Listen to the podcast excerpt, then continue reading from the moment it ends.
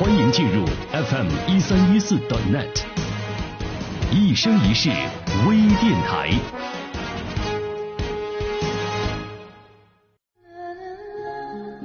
乐听有形风景，视觉能量人生，一生一世与您的心灵同在。这里是 FM 一三一四 .net，一生一世微电台。声音有范儿，视角有料，非凡链接，沟通心灵。一三一四 .net，静观察正在播出。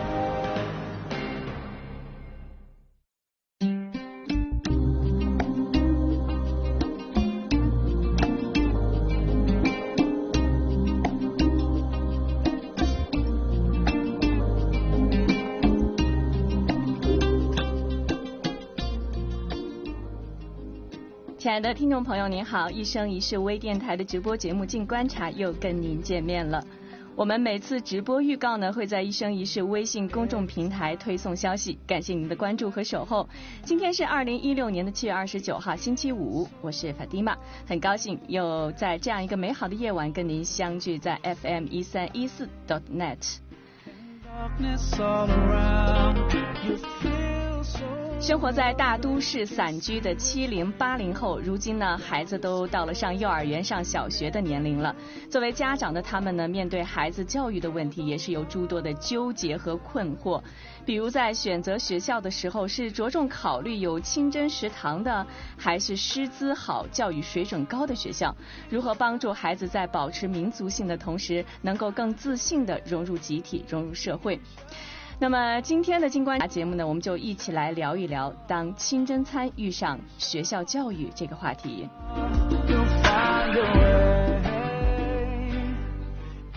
本期节目呢，我们特别邀请到的嘉宾是专门从事儿童教育研究的野福东老师。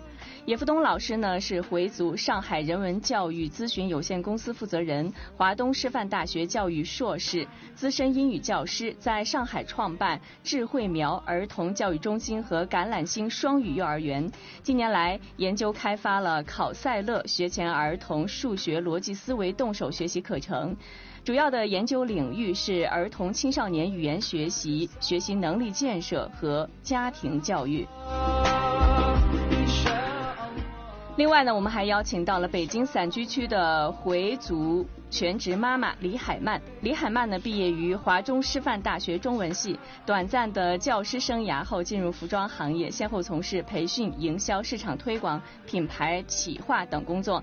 在企业中呢，已经成为高管的她，经过慎重的考虑，毅然辞职，选择成为全职妈妈，陪两个女儿成长。李海曼的育儿经呢，也散见于成长树、美式零距离等各大教育平台。听众朋友，现在是北京时间的晚上十点零四分，一生一世微电台的静观察节目呢，正在通过互联网进行直播，电脑用户和手机用户都可以登录 FM 一三一四 .dotnet 收听我们的节目。如果您对孩子择校、饮食问题或者家庭教育等等也有困惑，您可以在直播页面当中点击在线留言按钮进行留言。稍后呢，我们跟嘉宾和听众朋友一起来分享。可以拨打直播页面上的参与热线，欢迎大家将直播链接分享给更多的朋友。节目直播过程当中呢，你也可以通过直播页面当中的摇一摇功能，摇出一生一世微电台为您送出的惊喜。本期节目为您送出的精美礼品是三 D 益智清真寺拼图。好，我们马上请出今天的特邀嘉宾，来自上海的教育专家野福东老师和居住在北京的全职妈妈李海曼。叶老师你好，啊，老天妈你好，各位听众朋友们大家晚上好。哎，叶老师好，海曼在吗？海曼你好。嗯，法蒂玛你好。嗯。一生一世的听众大家晚上好。嗯，好，欢迎两位来到我们的节目。海曼呢，在北京居住哈，你的两个孩子都已经上学了。呃，我想问一下，就是在您帮孩子选择学校的时候，是把清真的饮食放在第一位呢，还是学校的师资力量呃考虑的更多一些？就是因为上小学的话。呃，是严格划片儿的，呃，所以呢没有太多的选择余地。嗯嗯，我现在呢一个孩子是上了小学，嗯呃，另外一个孩子呢马上要面临上幼儿园的问题。其实呢，我现在也是很纠结，今天也是想跟呃叶福东老师请教请教，因为幼儿园啊、一日三餐都要在学校呃来吃嘛，然后幼儿园选择余地比较大一点，没有严格划片这个问题。嗯。那我们就有请叶福东老师给我们支支招，尤其这个学前教育 选择幼儿园的这个问题，嗯好的，我来跟大家呃分享一下我个人的一些感受和看法。嗯呃，我本人呢也有两个孩子啊，我的儿子呢今年是九岁，呃，上小学，呃，下学期呢就是四年级。我女儿呢是呃四岁，下学期呢就是上中班。嗯呃，就是我们也其实呢也是经历过这样一个过程。呃，就是我的儿子当时在上小上幼儿园的时候，我是带饭，我们选择带饭。嗯我是呃宁夏人，就是西北人，咱们这个西北的传统的回族，嗯呃，对吃的问题上呢还是比较重视啊。呃，因为我觉得呢，这个呃回族的这个饮食禁忌呢，它本身呢也有一些呃可圈可点之处吧，就是可以比如说培养小孩子的一个自制能力，对吧？嗯自己约束自自我约束的一个能力等等。我女儿上幼儿园呢，我目前呢是。呃，在上我们自己的幼儿园，那这个餐饮呢是全部都是清真的，所以比较放心，这 比较有利的一个条件嗯啊。您算是比较有优势在这一块儿，但是有的学校哈，它是不允许你带饭到学校的，为了这个食品安全问题。不允许带的，我们也在上海也也听到过，也遇到过一些幼儿园比较严格的执行的。嗯他也其实不是出于刁难的一个想法，他是就主要想着食品安全，就是万一孩子吃坏了，他们说这个园长啊或者是班主任呀、都会要要要负责的。嗯那么这个呢，就是要家长呢出面，我觉得跟校方沟通一下，就是我们是这么一个少数群体，我们有自己的这么一个生活习俗。呃，一般呢，我们也听过一些家长，他们比如说写一个责任声明，就说万一有什么食品中毒呀或者安全问题啊，就是由家长全部承担责任，对而不呃学校没有责任啊。你们嗯如果这样一写的话呢，那么基本上也都能解决问题。海曼的老大啊，是在这个过程当中一直是在送饭是吧？一直是给孩子对对对送饭。那个嗯幼儿园相对、相对来说也还比较痛苦，然嗯后，呃，但是就是嗯，当时我们也是给学校写了一份责任书，嗯 就是。嗯，其实吃嗯这个吃饭仅仅是一个现象吧，对其实它背后引引引发的各种就是孩子的进一步的问题，其实是我们更更要关注的。你比如说，呃，你去送饭或者孩子带饭，他可能跟小伙伴们就有有距离感，或者你让他自己吃，然后别人都吃的都吃的一样，或者说他们可以分享，然后你你的孩子不可以，这样子的话，小孩子在成长的过程当中，他因为吃这个问题，然后跟小伙伴产生这种距离感，其实我觉得这可能还是家长更关更关注的这样一个问题。对，在这个过程当中，孩子会感觉到我跟别人为什么不太一样哈？严老师有什么好的建议？说的这一点，我觉得呃我非常赞同啊，嗯就说吃呢是一个表象，嗯呃，它背后呢可能是孩子的一个社交，呃，孩子的一个成长的一个伙伴的选择呀，这方面的一个问题。就比如说我儿子他带饭，呃小朋友会比较好奇，他会围上一圈过来看，啊、有些时候很香，有些甚至说很臭啊。这个因为小孩子嘛，他这个说比较调皮捣蛋，那我就给他从另外一个角度去都去开导他，嗯啊，我就说，呃，你可以就说以这种比较调侃的角度啊，比如说你要不要跟我分享啊？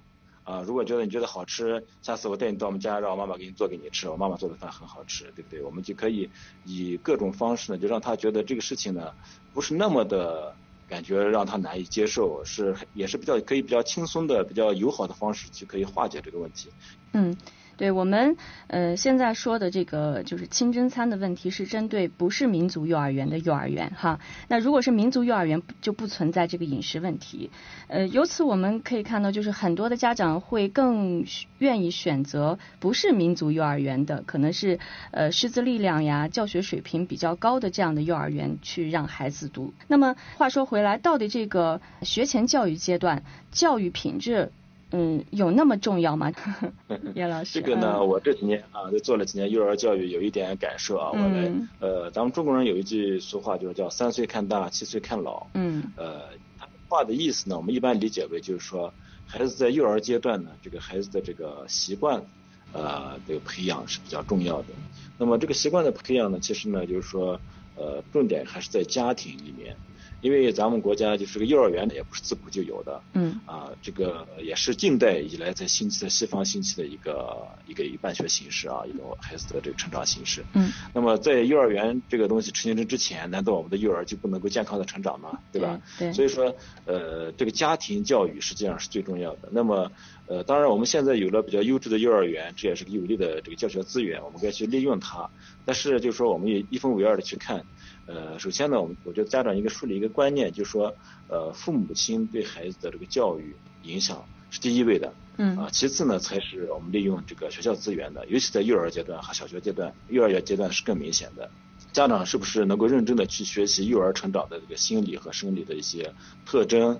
啊，会出现什么样的现象？怎么去处理？这样啊有没有认真的去学习？这是很重要的。第二，夫妻关系是不是很和谐？在这个人事分离，就针对人的方式和针对事情的方式，这个人事分离原则如果能把握清楚，那我相信呢，这个孩子的成长呢不会差到哪去。即便我们没有上到一个优非常优质的幼儿园，我相信孩子依然能够呃得到一个比较好的成长和发展。嗯，那嗯好，那海曼的就是第一个孩子是上的教育品质比较好的一个幼儿园吗？嗯，我们当时选幼儿园的时候，因一定是选择离家很近的，因为当时我还在上班，所以爷爷奶奶去送饭的话，我们一定考虑这个距离。嗯。呃，当时呢，也也就是在周围选了一个北京军区的一个幼儿园，也是中等吧，不是很好，但是也不会很差。我们住在石景山，然后回族特别少。嗯。那我们上北京军区幼儿园这个过程很有意思。他说我们孩子是呃建校三十多年以来第一个回族孩子。所以他没有遇到过这种情况。后来我我们是多次跟校方来沟通，嗯，然后最后又写了一个责任书，然后把孩子送到这样的。后来我们就选择去去送饭。我觉得小孩子呀，他因为跟别的孩子不一样，呃，他会觉得困惑。他嗯，叶老师说靠家庭教育，其实很多时候我我们还是要要有一种心态，就是说有一个导向性的东西给到孩子。就是你的孩子怎么样能够保持你的民族性的同时，在这带着民族自信，然后能跟能融入集体，跟小朋友们相处，这其实才是呃我们作为家长呃最终要解决的问题。嗯，饮食上跟别人不不一样，但是其他的方面都是一样的。嗯嗯，给孩子带来的可能是更更开阔的这种心态。嗯嗯，你比如说有的孩子他他他不能吃，他对鸡蛋过敏，他不能吃鸡蛋。其实就现在孩子他有很多不能吃的，就是很多过敏啊什么的这样那样的问题，他们都是被迫选择，但我们是主动的去选择，因为这个东西。嗯，它有它不健康的这个这个这个方面，所以我我觉得还是这种多元文化，呃，会越来越多嘛。对。小朋友有的时候不能这样，不能那样，但是我我们可能是从这方面，呃，略有不同，其他方面都是一样的，都生活在中国，啊，都是 中华民族的一份子啊。嗯。这这从这个方面来来跟孩子沟通，我个人是这这种看法哈。嗯，好，我们先进一下广告哈，广告之后我们来听一听野老师对这个问题怎么看。寿司、汉堡、咖喱、韩式拌饭、炸鸡、烤翅，清真的有吗？有，这些在尼尔曼清真餐饮连锁通通都有。尼尔曼清真餐饮，中西餐结合，满足你挑剔的味蕾。加盟咨询电话：幺五零九八七幺幺二九幺，幺五零九八七幺幺二九幺。声音有范儿。视角有料，非凡链接，沟通心灵。一三一四 .net，静观察，正在播出。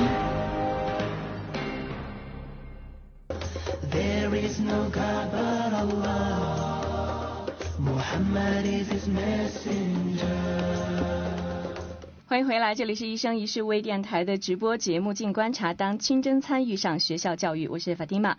电脑用户和手机用户都可以登录 FM 一三一四 dot .net 收听我们的节目，也欢迎大家将直播链接分享给更多的朋友。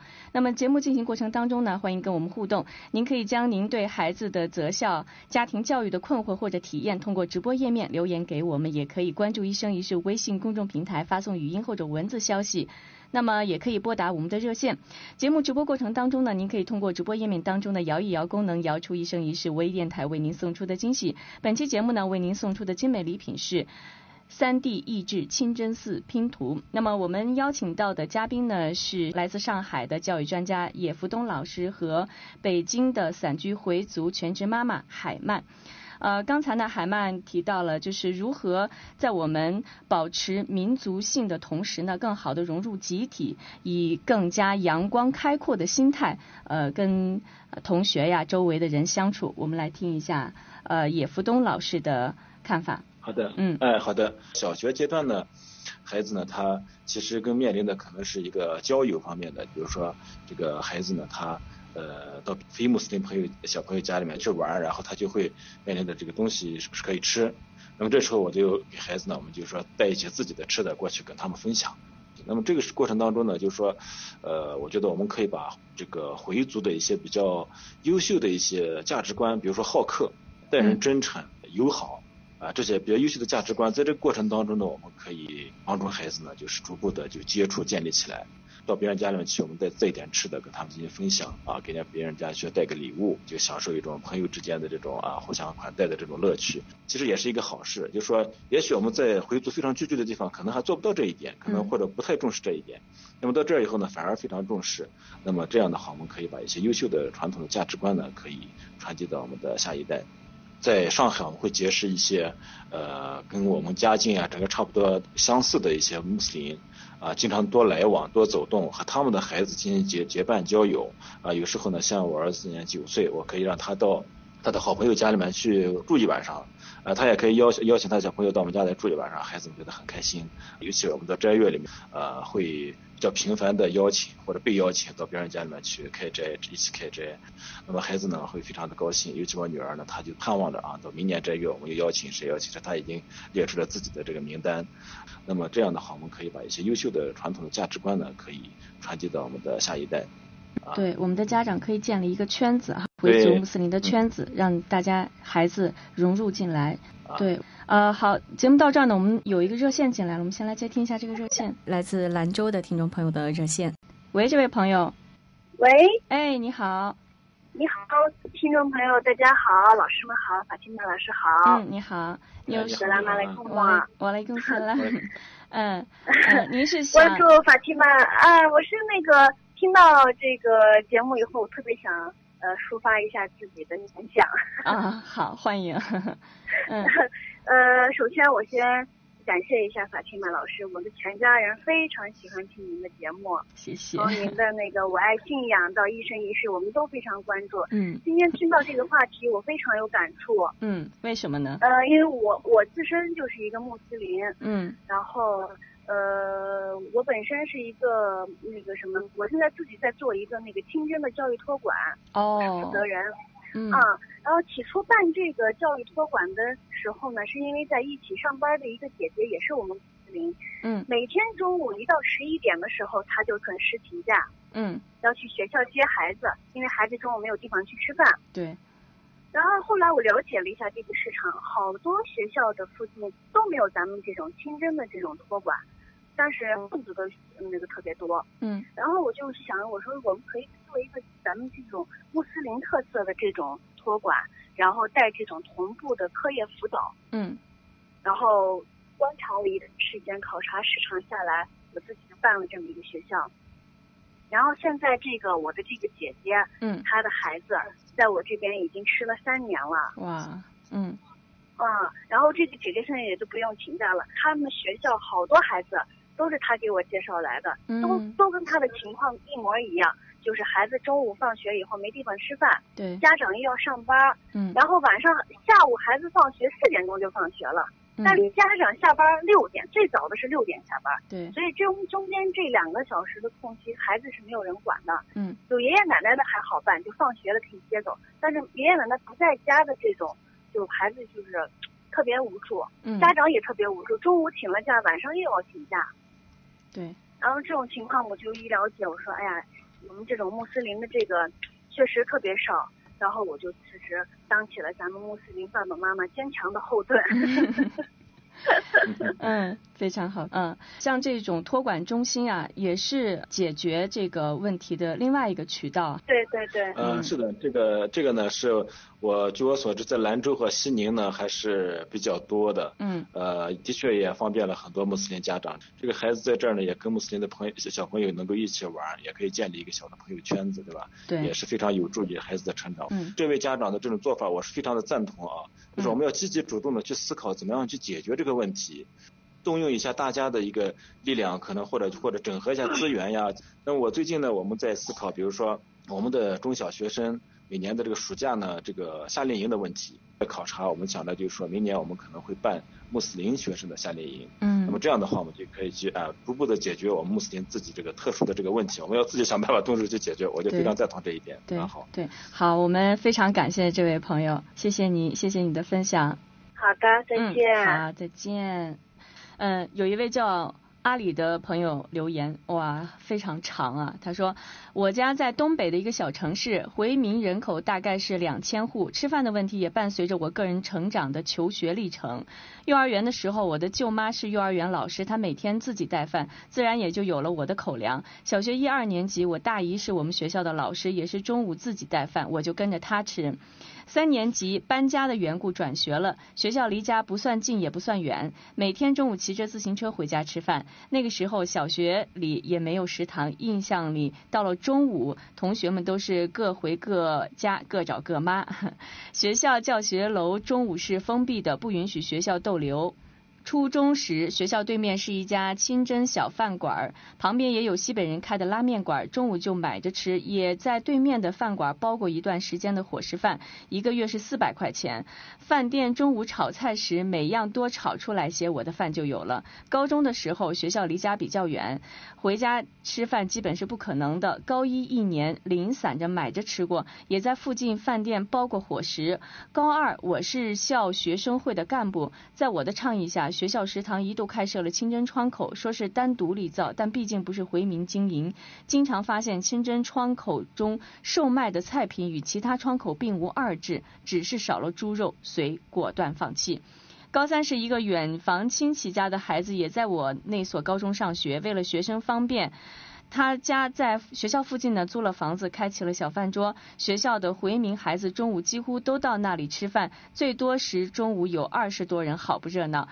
他家也不是为了挣钱，一来是照顾自家的孩子，二来也是给其他回民孩子提供方便。夫妻俩每天变着花样做，生怕亏待了孩子们。每顿饭必然有几个过油的肉菜，到了晚自习之前还给我们送饭。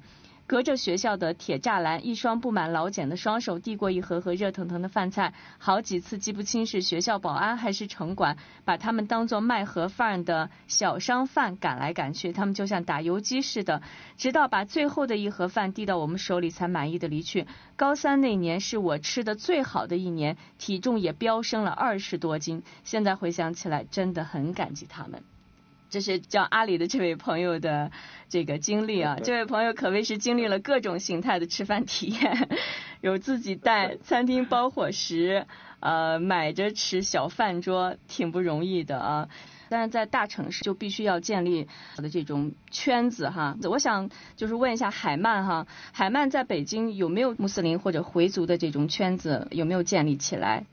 啊，说来惭愧哈，我确实现在还没有嗯真正的建立这样的圈子，只是在呃建立的过程当中吧。我呢，嗯，也是在开斋节的时候认识了几个年轻的朋友，住在嗯比较近的地方，孩子跟我也差不多，嗯，啊，但是真正的活动还还没有开始，嗯，你能找到跟你观念很相似的人，其实呃也不是一件特别容易的事情，因为。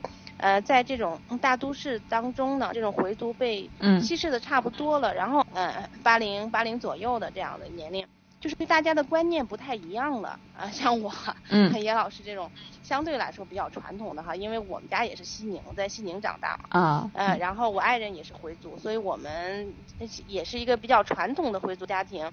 所以对孩子的各方面要求也相对比较严格一些。我我觉得比吃饭更重要的问题是解决孩子的这个心理问题。对，其 实我我之前做过一件事情，我觉得比较成功。嗯，去年我古尔邦节的时候，因为孩子刚刚上一年级，九月二十四号如果没有记错的话，当时跟学校的老师沟通，我说我们郭邦节马上就到了，我说是不是可以呃借这个机会呢啊让孩子更多的认识，就是说其他民族的这个节日。对。后来他那个老师也非常好，他说你可以做一个 PPT，然后我们可以给大家放一下，这样我就做了一个 PPT，当然是以图图片为主，嗯，然后介绍那个古尔邦节，嗯。后来老师真是在那天中午吃饭的时候给大家放了，然后就告诉啊我嗯那个回族的他的传统节日啊，通过这一次以后呢，大家对于就是我孩子带饭的这个问题，还有就是说各民族不同的节日，他们后来还有一节课专门讨论节日，哎，大家会说哦，我还有呃穆斯林的节日是古尔邦，哎，我孩子就特别的高兴，嗯，哎，觉得特别自豪，自己是一个回族，特别自豪啊，对，这样的。说到这儿呢，我们又有热线进来了，我们来接听一下。喂，这位朋友你好。喂，你好。哎，你好。哎，是我吗？是您，是您，嗯。法丁老师你好，两位老师好。那个，我今天就是刚才听了这个节目，我特别有感触啊。就是大家刚才说的这个这几个意见都特别好，比如说呃有倡导说要建立这种小饭桌的，严老师刚才也提到说要这需要建立一个这个穆斯林的这个交流的圈子啊。对。那我倒是还有一个建议，就是因为我们这个穆斯林或者说是回族呢。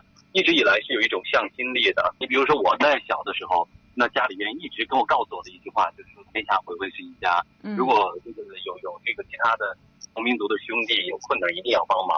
那我觉得是不是在这个时候，呃，面对着这个比如说饮食的困难呢，孩子又涉及到这个教育问题，孩子又是我们民族的希望，这个教育问题又不能够小视。所以在这种情况下，我觉得能不能够去寻求其他的呃同胞。或者说我们穆斯林兄弟的帮忙，比如说在学校附近有没有这种穆斯林商家？也许他不是开饭店的，但是这一家呢，他是穆斯林，或者说呃有没有穆斯林的住户？那么这个时候能不能跟他们去协商？比如说孩子跟他们在一块儿搭一个伙食饭啊，呃，然后我们这个按月或者是定期的给他们付一定的报酬，这样是不是也能够解决一些问题？可能对于其他人来说，就听起来有一点不切实际或者不可行，但是。恰恰在这个时候，是不是应该发挥我们的这种团结互助的优良传统？对。那么圣人也说，我们两个人的饭够三个人吃，三个人的饭够四个人吃。所以我在听到这个话题时，候，我就自己在想，比如说我在学校附近住，那么每天中午我也要做饭，我自己也要准备饭。这个时候，一个孩子中午到我的家里来，呃，我给他多带出一口饭来，对我来说并不是一个什么难事儿。至少从我个人来讲，我觉得我是愿意这样做的。所以我也在倡导。通过这个节目做一个呼吁吧，就是我们能不能够多给我们的这些呃有困难的兄弟们提供一些方便？嗯，我就说这些。嗯，谢谢。这这个倡导可以去尝试的。在呃这个学校附近，比如说呃有有回族的这个商铺啊，回族的住家呀等等，呃天下牧民是一家嘛哈，如果大家都能够互帮互助的话，可能这个问题也会迎刃而解。呃，当然了，这个想法肯定是非常的好。嗯。呃，就是关键是取决于就是说。呃，这附近有没有这样的这个回族人家居住在这个学校的附近？嗯。呃，另外呢，还有一个思路，你比如说，呃，学校附近现在不是个青海拉面馆嘛，不是遍布全国各地嘛，对吧？嗯。那么我们可以跟拉面馆的这个老板他们商量一下，就是我们有那么几个孩子，啊，你中午你给我们做一点变着花样给我们做点饭，对吧？我们呃送到我们学校来吃，或者我们孩子如果方便的话，可以到你们这儿来吃呀，呃，都可以的。我们在上海我们就有一个兄弟，呃，他中午呢。把孩子带出来，就自己带的饭是专门找一个阿姨送过去，带出来孩子带出来，在这个拉面馆呃吃。饭啊，就是都，反正这个总归来说是一个很好的一个想法啊，我是完全赞同。其实，在经历各种形态的这个饮食体验的同时呢，是对我们自身坚韧呃忍耐的这种品质的最有效的锤炼哈。同时呢，如果建立这种圈子呀，有了这样的精神社区，可能会为孩子提供更加良好积极的这种氛围。呃，那说到这呢，两位老师，今天我们节目的时间呢也差不多了，谢谢叶老师，谢谢海曼，谢谢两位做客我们的节目啊。那嗯，谢谢各位朋友。好好好好，再见。嗯，好，再见。萨拉瓦雷空。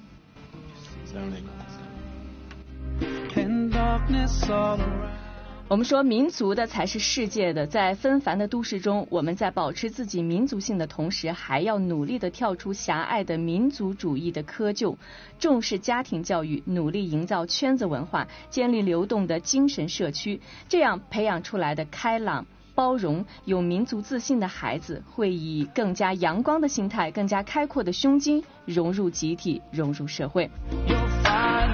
好了，听众朋友，感谢您的收听、参与与分享，请您继续关注“一生一世”微信公众平台，第一时间来了解我们的节目动态和直播时间。明天呢，我们将在“一生一世”微信公众平台推送本期节目的实况录音，欢迎您分享给更多的朋友。好，感谢各位朋友的收听，你莎拉，我们再会。